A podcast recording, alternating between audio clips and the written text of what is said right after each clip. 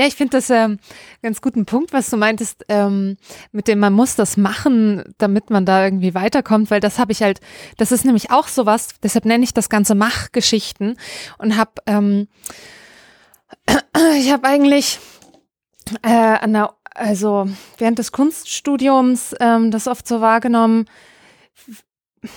ich, ich weiß gar nicht, ja, dass, dass eigentlich dieses Natürlich ist das drüber reden wichtig und, und es ist halt auch natürlich die, die Theorie, die man sich, also es, natürlich ist das, wie, äh, wie man etwas tut und warum man etwas tut, aber, aber dieses Tun an sich, also dieses Hervorbringen und was man tut, das ist halt eben so ein wichtiger Punkt, weil ich kann halt ganz viel, ähm, ähm, theoretisch schon begreifen oder, oder ich kann auch schon etwas vorweg erahnen, weil ich zum Beispiel eine gewisse Idee von etwas habe.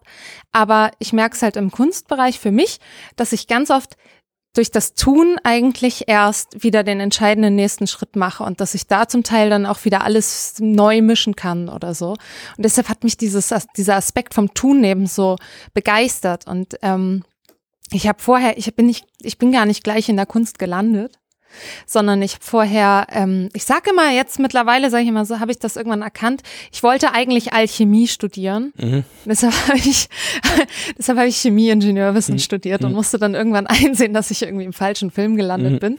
Ähm, ich habe das Studium geliebt. Life Science, super. Ich dachte mir so, geil, wie machen wir diese Welt? Ich verstehe das alles nicht, will das wissen. Und ähm, fand das Studium genial. Und dann war es irgendwann, war ich am Ende des Studiums und dachte so, Gott, ich, ich drehe durch, ich weiß nicht, was ich tun soll, weil ich habe halt, ähm, da musste ich heute noch mal dran denken, weil ich habe so Sachen gemacht. Ähm, ich glaube, ich war die ganze Zeit, also ich war richtig gut, weil ich halt mich voll reingestürzt habe in die verschiedenen Themen, aber ich war schon ein bisschen immer schon neben der Spur. Ich war zum Beispiel, habe ich Praktikum gemacht nach zwei Semestern ähm, in einer Bonbonfabrik, die wurde gerade in Betrieb genommen. Das ist eigentlich ein Punkt, da lässt man Leute gar nicht rein, weil es geht alles schief. Also was heißt alles, aber vieles noch. Und das war eine ähm, so eine Riesenhalle. Und auf der einen Seite war so eine Hartkaramellanlage, da wurden so diese, diese Lutschbonbons für Lidl produziert. Und auf der anderen Seite sollte so, so Kaubonbons ähm, gemacht werden. Und ähm, die, diese Kaubonbons, da geht so eine Zuckermasse durch so einen Extruder, also so eine Knetmaschine, die auch dann ähm, diese Masse zermischt mit Aromastoffen und so weiter und so ein bisschen aufheizt, dann geht das Ganze in so eine riesige Walze herum. Und ähm, danach soll es eigentlich so langsam und gezielt auskühlen und dann halt ähm, geformt werden zu diesen Kaubonbons. Das hat alles nicht geklappt. War so eine französische Maschine. Es hat nicht geklappt, ist die ganze Zeit verstopft. Das heißt, von der ganzen Fabrik, die hat ungefähr 5000 Tonnen Bonbons am Tag nee, nicht fünf Tonnen, fünf Tonnen, nicht tausend, fünf Tonnen Bonbons produziert am Tag, auch Riesenmenge, war die eine Hälfte bestand nur aus solchen Glukose-Masse-Bergen. Also richtig geil. Es war wirklich so, solche Berge, ne? Und eine Riesenhalle und alle, die da gearbeitet haben, waren halt entweder gestresste Manager oder halt so Fabrikarbeiter, sag ich mal jetzt. Also waren vor allem, es war in Ostdeutschland. Ich bin immer zwei Stunden von Hamburg hingefahren morgens früh. Ähm, das waren alles ähm, ja, typische Neonazi-Ostdeutsche, mhm. ja, die haben mir das auch erzählt. Die meinten, uns ist langweilig, wenn wir äh, abends zu Hause sind, dann wettern wir gegen Ausländer. Mhm. Wir kennen auch keine und so weiter. Also kommt ja da ins Gespräch. Naja, ich dazwischen halt ähm, hatte diese Anzüge an mit Maske auf, hab mir dann, ich kannte mich dann schon ein bisschen aus. Das heißt, ich habe mir dann halt ähm, Hartkaramellbonbons geholt, die aber ähm, von der Fehlproduktion, das heißt, das waren so riesen dünne Kristallplatten. Dann habe ich mir pures Aroma geholt bei der Apfelstation. Hab, hatte also irgendwie so eine Stange und meine, mein Aroma. Bin wie so ein Mondmensch über diese Hügel gegangen und habe dabei das gegessen und hatte einfach so das sinnlichste äh, Erlebnis überhaupt und fühlte mich so, als wäre ich irgendwie so die Frau am Mond, weil ich so dachte, ich weiß nicht, wie viele Leute sowas überhaupt schon mal gemacht haben. Und das war halt so mein Studium, Chemie, Dingsy Bumsy, ja. Ähm, ich glaube, ich war im falschen Film. so, wenn ich heute zurückblicke, ja, dann sehe ich schon mich auf jeden Fall da drin, aber halt nicht als Chemieingenieur, weil meine Gedanken waren halt nicht irgendwie so, okay, wie kriege ich jetzt diese Fabrik effizienter, mhm. sondern es war halt so, was für ein seltsames Habitat. und, aber ähm, das hat mich halt natürlich sehr geprägt äh, in der Herangehensweise an Sachen. Und am Anfang im Kunststudium war ich immer so frustriert, weil ich dachte immer, ich muss erst alles fertig durchdacht haben mhm. und dann muss ich es nur noch machen. Und dann bin ich natürlich immer voll gescheitert damit. Ja, das, das glaube ich, das ist, äh, das muss man, muss man im Studium dann irgendwann ablegen, diese Idee. Ja. Äh, und ähm, ich mache mit den Studierenden jedes Semester eine Reise. Äh, das ist eine, eine Seminarwoche, nennt sich das. Mhm. Das ist obligatorisch, Bestandteil des Studiums. Mhm. Äh, und bei jeder Reise kommt ein Fabrikbesuch vor. Das ist, ja, so ein, das ist ein Ritual, dass wir auf jeden Fall eine Fabrik besuchen.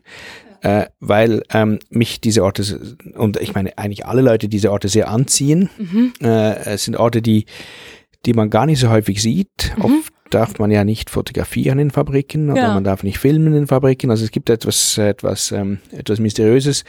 Aber es ist eben ein Ort, wo etwas gemacht wird und, ähm, ja. ähm, und etwas, das, das man dann als Produkt mhm. kennt. Und das machen wir fast, fast, äh, fast immer. Und es ist jedes Mal ein, ein wichtiger Moment in der Reise.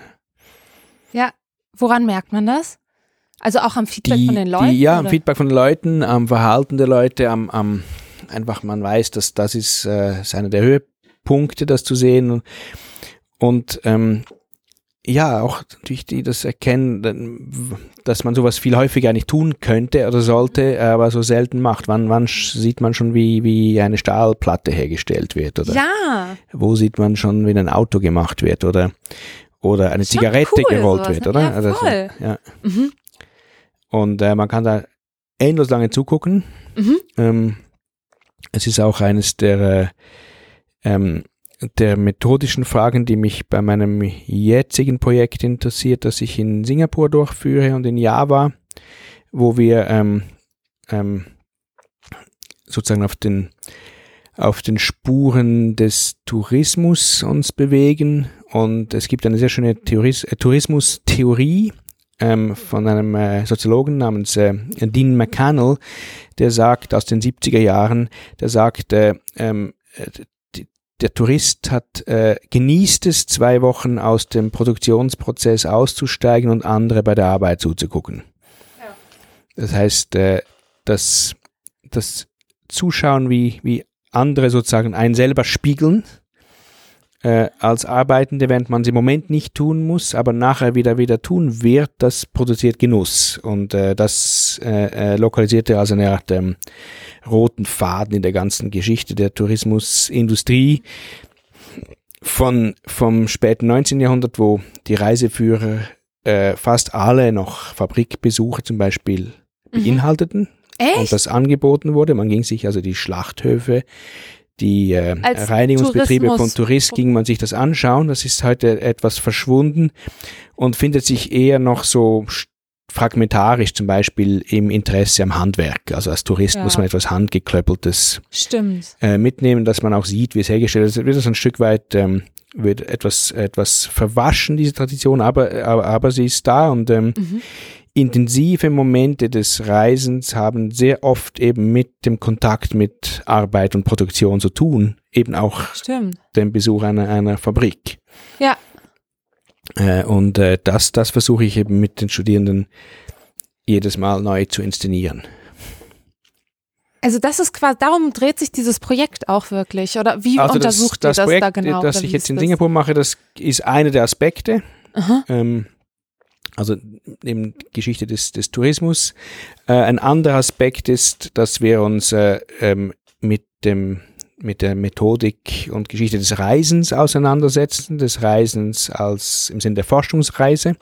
Oh ja, das musst du jetzt genau erzählen. Also das, das ist, äh, Projekt ähm, folgt einem Naturforscher aus dem 19. Jahrhundert mit dem Namen Franz Wilhelm Junghuhn.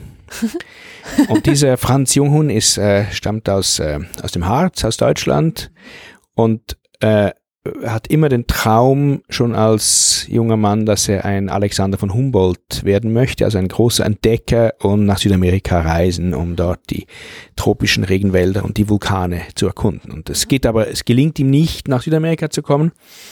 Ähm, er kann auch in Europa nicht gut zu den Vulkanen damals reisen wegen der Kriege. Also man kann damit man damals nicht nach Italien reisen.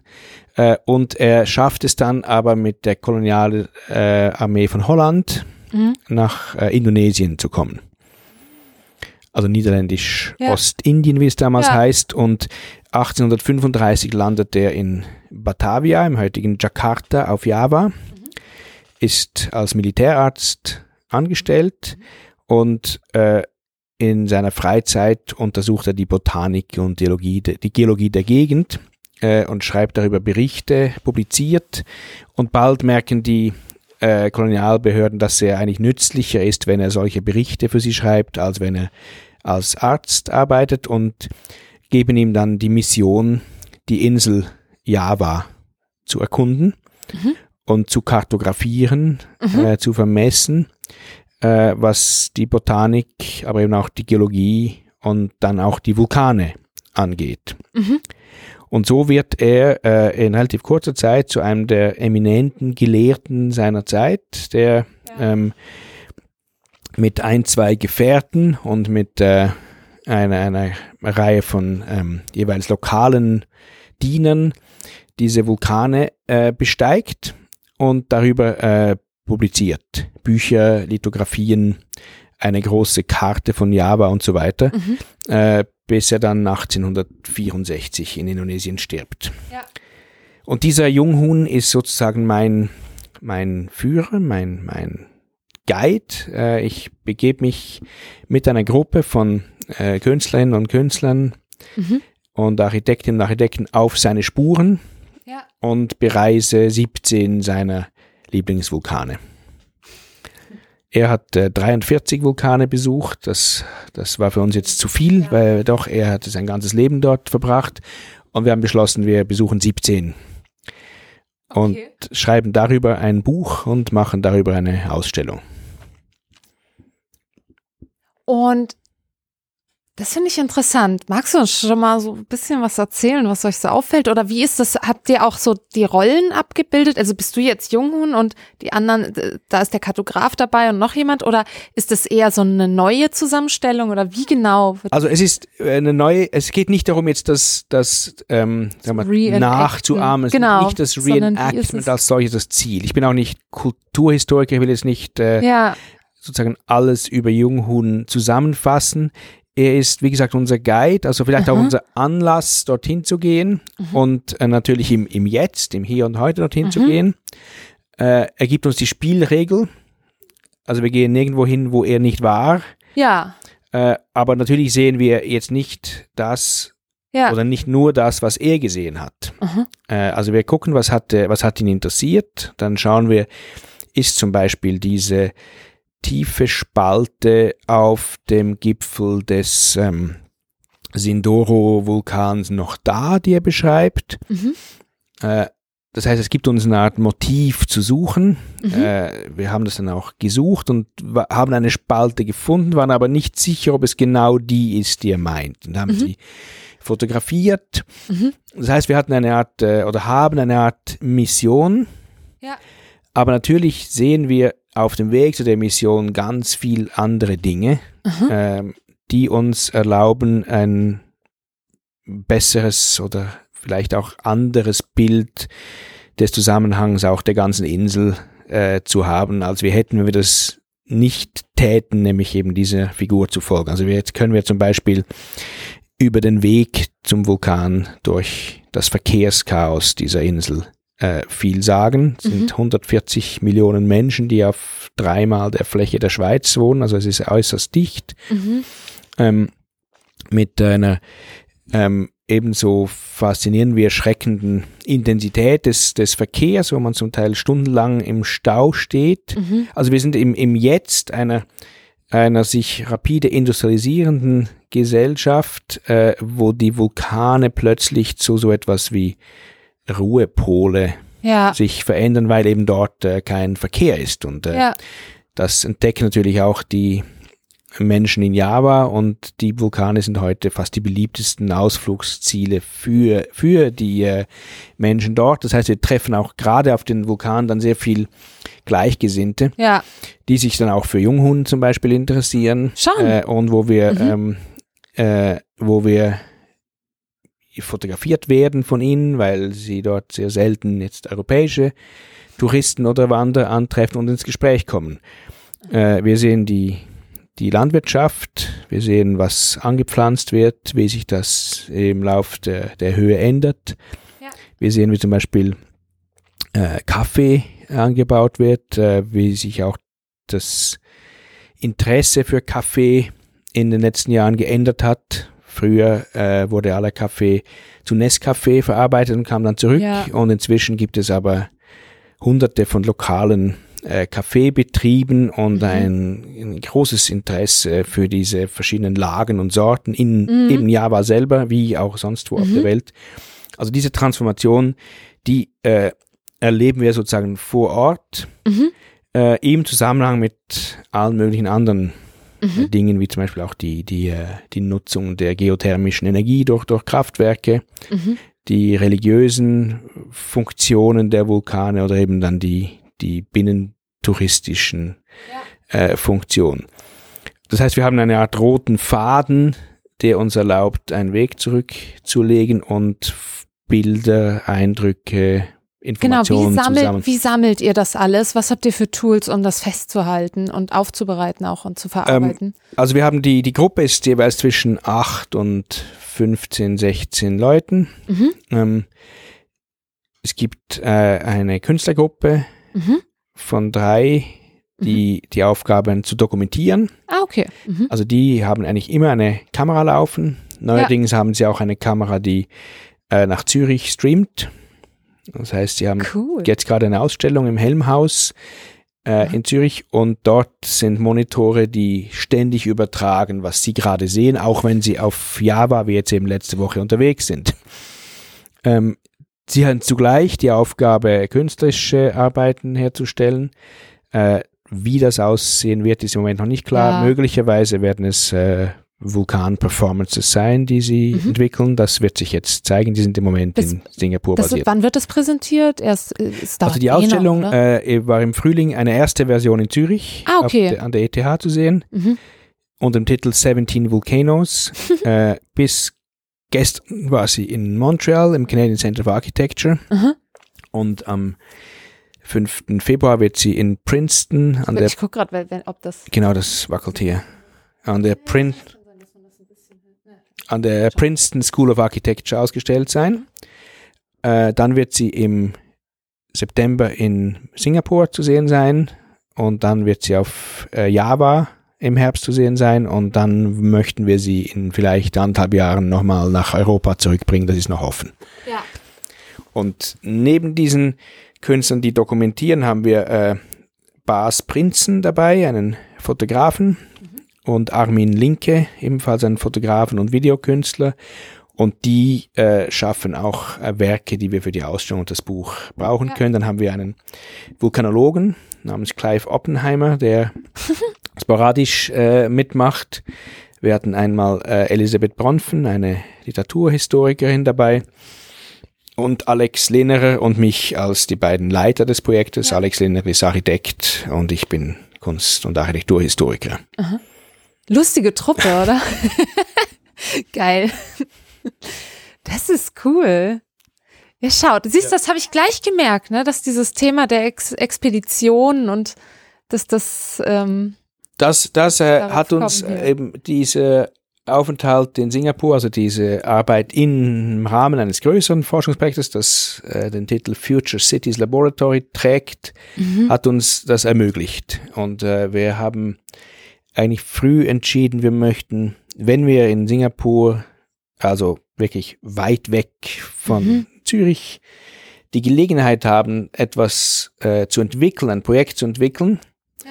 dann möchten wir auch etwas machen über diese Gegend, mhm. über diese südostasiatische, äh, äh, malaiische Gegend, äh, an die wir sonst gar nie herankommen. Also man hat ja auch äh, jetzt mhm. von Zürich aus. Natürlich kann ich als Tourist mal hinreisen, aber ich kann nicht jetzt mehrmals mit einer ganzen Gruppe dorthin reisen. Das heißt, mhm. ich muss eigentlich in, in einen Stützpunkt haben, also eine Basis für das ganze Projekt und das hat uns glücklicherweise eben dieses Projekt vermittelt und ermöglicht. Und dort äh, äh, ging es mir eben darum, sozusagen prototypisch oder exemplarisch dieses gemeinsame Reisen, ja, und erforschen, entdecken. entdecken Und, ja. Äh, durchzuspielen. Und das ist natürlich ein, ein schmaler Grad zwischen Tourismus und Forschung. ja, Ich kann das auch nicht radikal cool. trennen. ja, Ich kann, wenn ich jetzt einen Kongress besuche, ebenfalls das nicht radikal von einer quasi, Ferienreise quasi trennen. Kunstgeschichte. Ja, weil ich, ja, weil, weil natürlich bin ich, bin ich äh, auf die Tourismusindustrie angewiesen, wenn ich mich irgendwohin Sicher. bewege. Äh, ich reise ja mit dem gleichen Flugzeug wie die Touristen, ich sehe im gleichen Hotel. Mhm. Ich gehe, ich genieße die gleichen kulinarischen Angebote, die gleichen Kulturangebote und so weiter. Mhm. Ähm, das heißt, ich will das nicht radikal, kategorial vom Touristen abtrennen, Ja.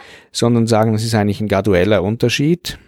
Und äh, Ja, aber ich finde, also, sorry, aber das ist ja genial, weil, finde ich, weil ähm, diese, diese Einstellung, mit der ihr hingeht, ermög- eröffnet euch halt solche Welten wieder auf einmal. Weil ich kenne es halt oft so dieses, ich habe mich früher als Kind immer so geärgert, ich wollte immer so die Welt entdecken und ähm, egal aus welchem Jahr, also selbst wenn ich jetzt in der Literatur zurückschaue, ist immer so, nein, das ist alles schon abgefrühstückt, abgelaufen, da muss man nicht mehr hin und ja, aber da, jetzt ist das nächste ist Sulawesi oder sonst was.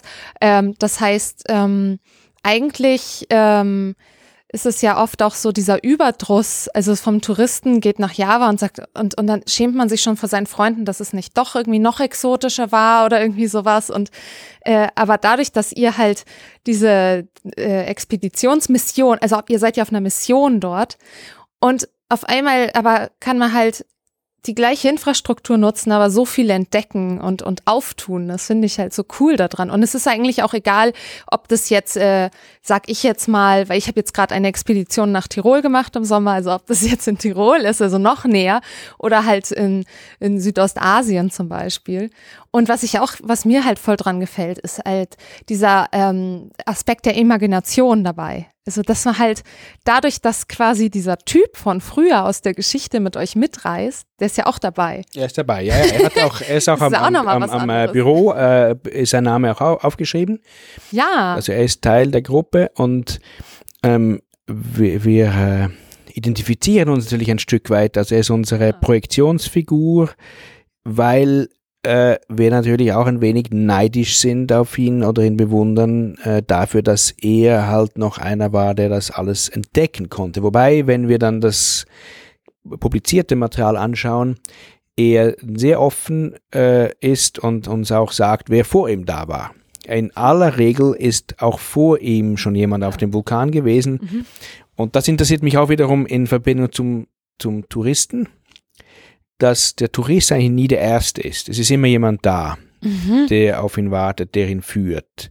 Stimmt. Und das ist, äh, das interessiert mich eigentlich auch für, die- für die Forschungsfrage. Also auch wenn ich etwas erforsche, gehe ich zu einer Grenze, aber da ist auch schon jemand da ja, gewesen. Es gibt eigentlich gar keinen Ersten.